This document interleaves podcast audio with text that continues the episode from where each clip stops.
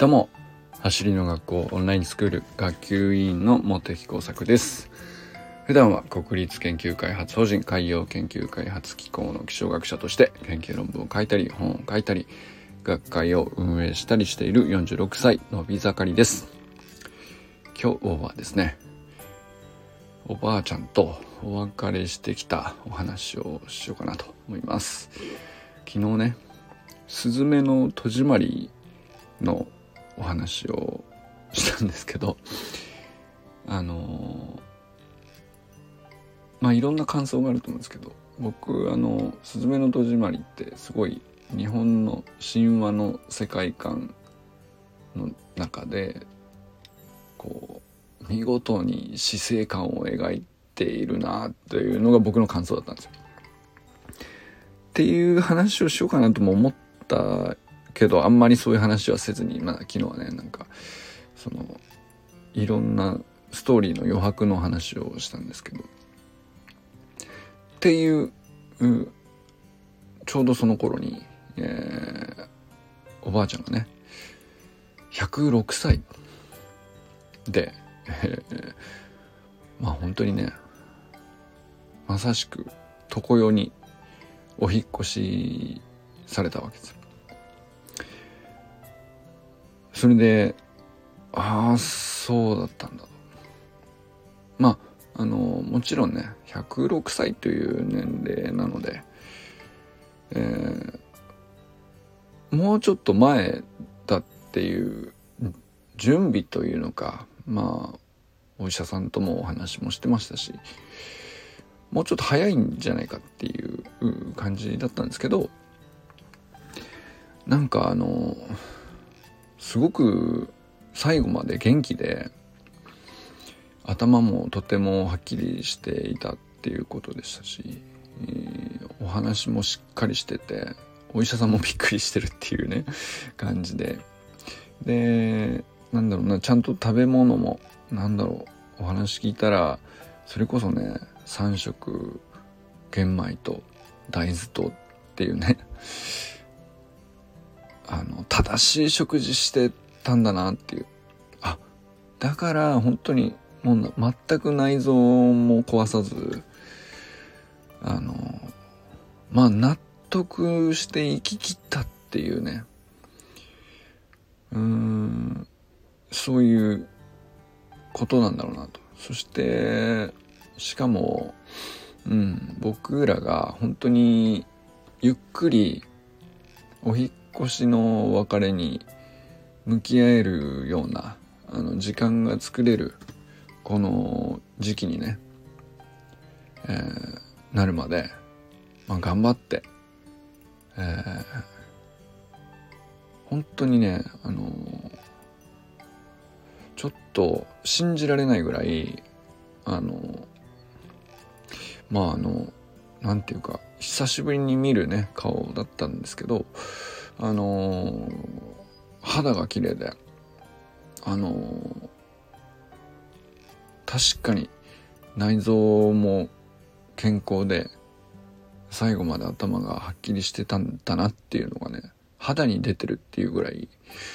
あのー、そういうねお顔でしたね。まあそんな感じでこうああ、その死生観を考える あの素晴らしい映画を見ているさなかに、あの床屋にお引越しされていた、あのということを知って、あのなんていうかね、思い出したんですけど、まあみんな誰しも必ず、ね、その、100%の致死率で、えー、必ず引っ越さなければならないわけですけど。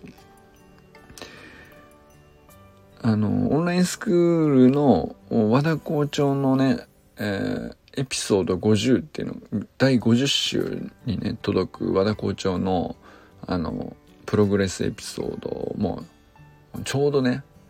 あの1年前の今頃に仕上がって小林敦さんが書いてくださっってで僕がこう最後の2021年の最後の仕事として書き上げたセットしましたっていう感じでやったのがそのエピソード50で和田校長のおばあちゃんの話だったんですよ。おばあちゃんに本当に校長もあのおばあちゃん子ですごく愛されてでそのおばあちゃんとどういうふうにお別れしたかっていうお話だったんですよ。で校長は本当におばあちゃん子でそれの記憶がどういうふうにね今につながってるかっていうエピソードになっているんだけど、まあ、僕は必ずしもそのおばあちゃんとはそのそもそも住んでる距離が遠かったのもあって直接の記憶っていうのはあの全然その何て言うのかな校長のそのプログレスエピソードの話とは全然似てないんだけどだけど何て言うのかなあのまあ遺伝子のようなそれに準ずるぐらいの強い情報を受け継がれる情報っていうのがやっぱ記憶としてこうあの引き継がれていくっていうかあのそれを受け取っていく瞬間っていうのがあってまあそれがでもまさしく今日ねそのところにお引っ越しする時にこうみんなの集まるじゃないですかご親族が。でそれぞれにとってのおばあちゃんのお引っ越しまでのこういうことがあったこういう人だったうんこういうふうに育てられたとかうん最後までこういうふうにしていたとか、まあ、いろんなそのそれぞれの人の関わり方とか記憶とかおばあちゃんのこう生き方とかうん。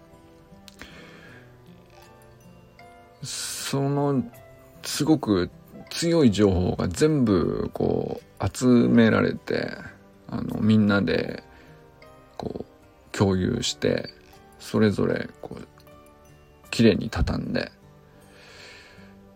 あの受け取るっていうそれがねあのお通夜なんだなと思ったりしましたね。なんかあのいろんなゴールを定めてそこに向けてどういうふうに積み減らしていくのかっていう時間をね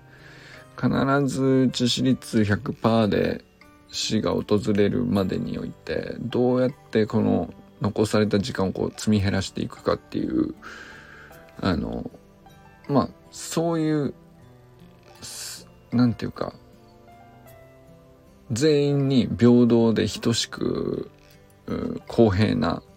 あの設定があるわけじゃないですか。でその時にそのいろんなこう上がったり下がったり右行ったり左行ったりっていういろんなこうルートを自由に通っていいしだけど自分の思い通りになることばかりじゃないし、えー、ままならないことの方がむしろ多かったりするんだけど、まあそういう中でも、あの、一番納得のいく道筋をどうやってあそこにたどり着くまでに、あの、描いていくかっていうか、まあ、そういうことを僕らはね、なんか生きるって言ってると思うんですけど、なんかその、常世にお引越しした106歳のおばあちゃんっていうのは、あのー、なんていうかな、この上ない、なんていうか、お手本というか、あ、これをゴールにしたいなと、うん、思いましたね。なんか、本当に正しく食べて、正しく考えて、正しく人と接して、えー、なんていうか納得して、えー、そうですねあのその時を過ごして。っていうのがね本当にまあ親族同士の話っていうのはもちろんねあの親族なんでいろんなそのその人その人の感情も入ってると思うんだけど一番なんかあのまっすぐに聞こえてきたのがこうあのお坊さんのお経を聞きながらまあまあこう長い時間ゆっくりずっとおばあちゃんの顔を見るじゃないですか。で、そのお坊さんも、まあおばおばあちゃんとすごく長くね、お付き合いのあるお坊さんで、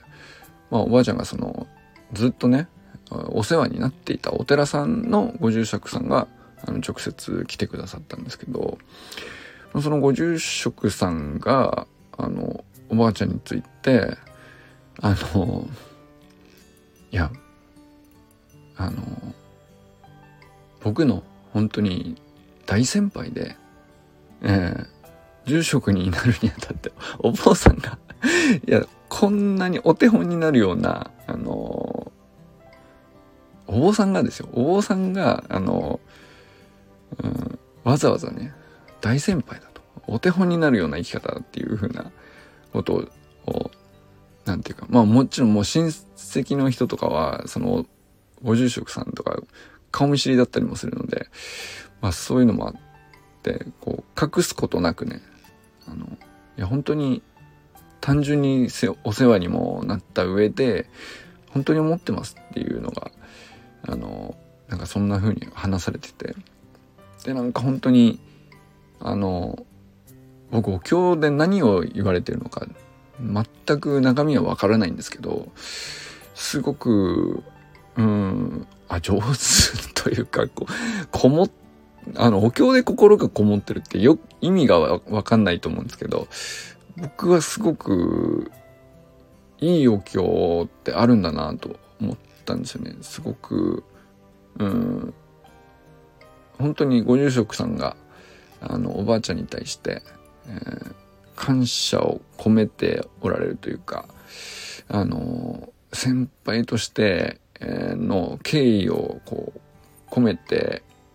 読んでくださってるんだなっていうね。なんかそんな感じのすごい何て言うのかな。何とも表現しようがないですけどお経って何て表現したらいいのか分かんないけどあのうんいい時間だったですねなんか、うん、お経を聞いている時がなんかすごくうん、浄化される感じで、えー、なんていうか、あのおひ、床用へのね、お引越しのお別れとしては、あ、やっぱりこういう時間であるべきなんだなっていう。すごく納得できたっていうか。あのすごくね、あの、僕はね、なんていうか、あの、すごくスッキリしてますね。まあ明日ももう一度告別式っていうのもあるわけなんですけど、まあいずれにしてもなんていうか、あの、年内でありながら、かつ、うーなんていうか、あまりこう、いろんな他のことで、えー、気を取られたりとか、バタバタしたりとかしない、いい本当にえー、僕らがこう落ち着いてお見送りできる時間になるようにおばあちゃんこうすごい頑張ってちょうどもう申し合わせたようにピタッと合わせたんだなっていうのもう見事すぎるなと思ってあの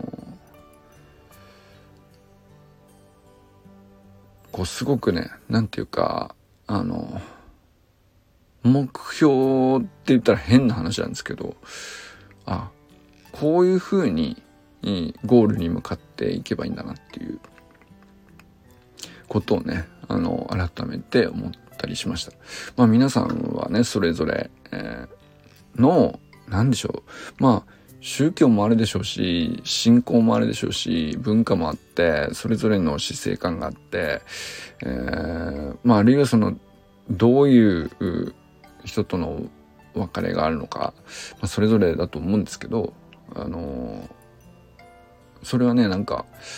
あの受け入れ方だったりお別れ方だったり見送り方だったり、えー、それはなんか一度はねなんかこういう年末年始のゆっくり時間を取れる時間にで、まあ、あえてその体のトレーニングとかそういうのもきちんと休むこと自体もトレーニングの一部って言われるようなあの、まあ、こういう時期にねなんかあの静かに正しく食事と睡眠をとって休息をとって体を休めながらあのご先祖様とか あの、えー、そうだね。おじいちゃんとかおばあちゃんとか。と